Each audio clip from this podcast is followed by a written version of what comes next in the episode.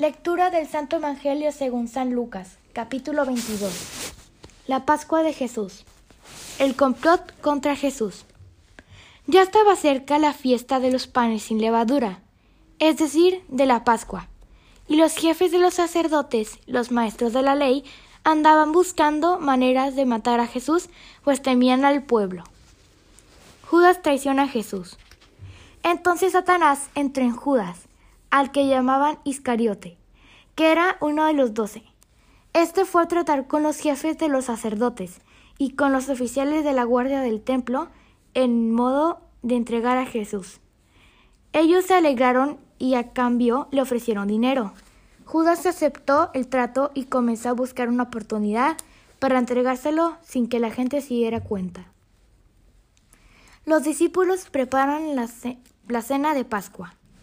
Llegado el día de los panes sin levadura, cuando debía sacrificarse el cordero de Pascua, Jesús envió a Pedro y a Juan diciéndoles Vayan a preparar la cena, nuestra cena de Pascua. Le preguntaron ¿Dónde quieres que la preparemos? Jesús les contestó Cuando entren a la ciudad encontrarán a un hombre que lleva unos cántaros de agua. Síganlo hasta la casa donde entre y díganlo al dueño de la casa. El maestro dice, ¿cuál es la estancia donde vamos a celebrar la, la cena de Pascua con mis discípulos? Él les mostrará una sala amplia y ya dispuesta en el piso de arriba.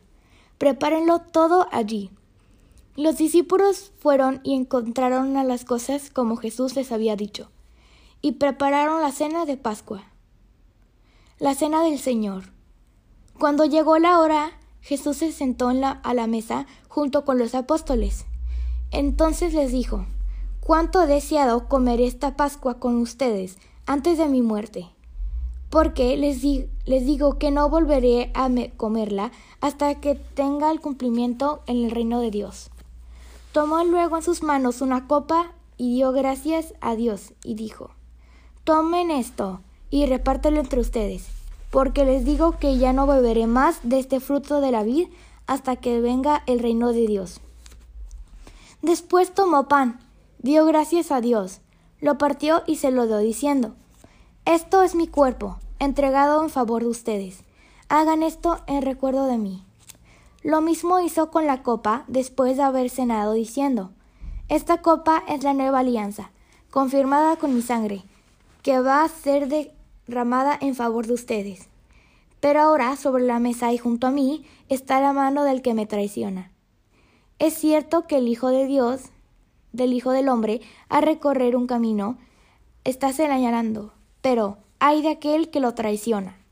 Los discípulos comenzaron entonces a preguntar unos a otros quién de ellos podría ser el traidor. Grandeza del servicio cristiano.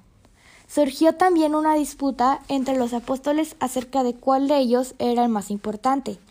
Jesús entonces les dijo, Los reyes someten las naciones a su dominio, y los que ejercen el poder sobre ellas se hacen llamar bienhechores. Pero entre ustedes no debe ser así. Antes bien, el más importante entre ustedes debe ser como el más pequeño, y el que dirige debe ser como el que sirve. Pues, ¿quién no es más importante que el que se sienta a la mesa o el que sirve. ¿No es acaso el que se sienta a la mesa?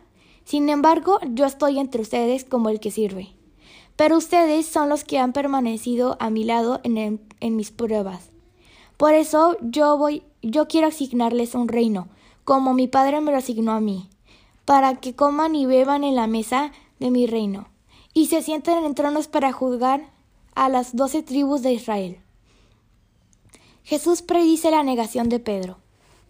Y el Señor dijo, Simón, Simón, Satanás los ha reclamado a ustedes para zarandearlos como al trigo en la sriba.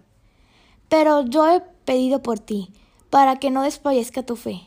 Y tú, cuando recuperes la confianza, ayuda a tus hermanos a permanecer firmes.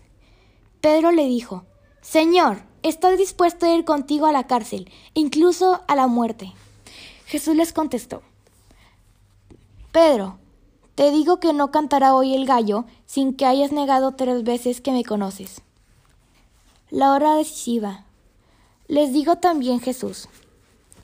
Cuando los envíe sin bolsa, sin zurrón y sin sandalias, ¿les faltó acaso algo?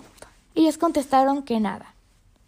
Y continuó diciéndoles, pues ahora en cambio, el que tenga una bolsa, que la lleve consigo, y que haga lo mismo que el que tenga un zurrón, y el que no tenga espada, que venda su manto y la compre.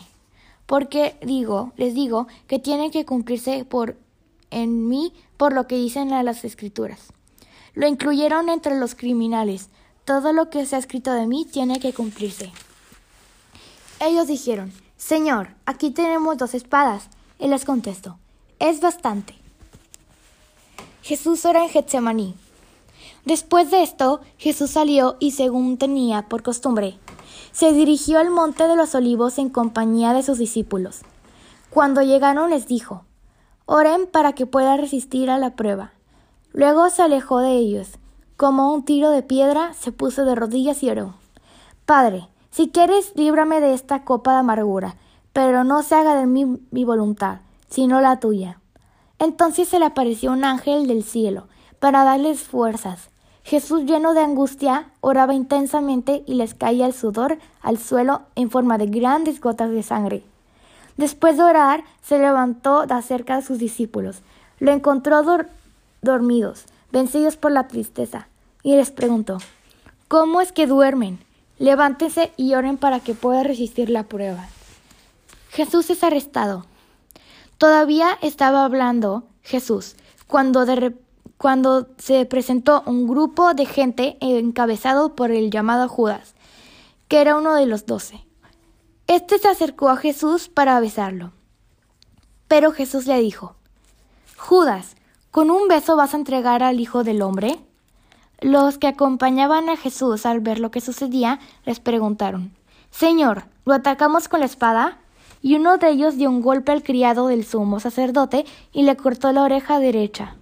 Pero Jesús dijo, Déjenlo, basta ya. Enseguida tocó la oreja herida y la curó. Luego dijo a los jefes de los sacerdotes a los oficiales de la guardia del templo y a los ancianos que habían salido contra él.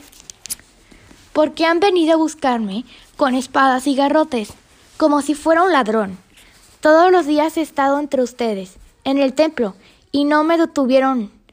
Pero esta es la hora de que ustedes oran el poder de las tinieblas. Pedro niega a Jesús. Apresaron pues a Jesús, se lo llevaron, introdujeron en la casa del sumo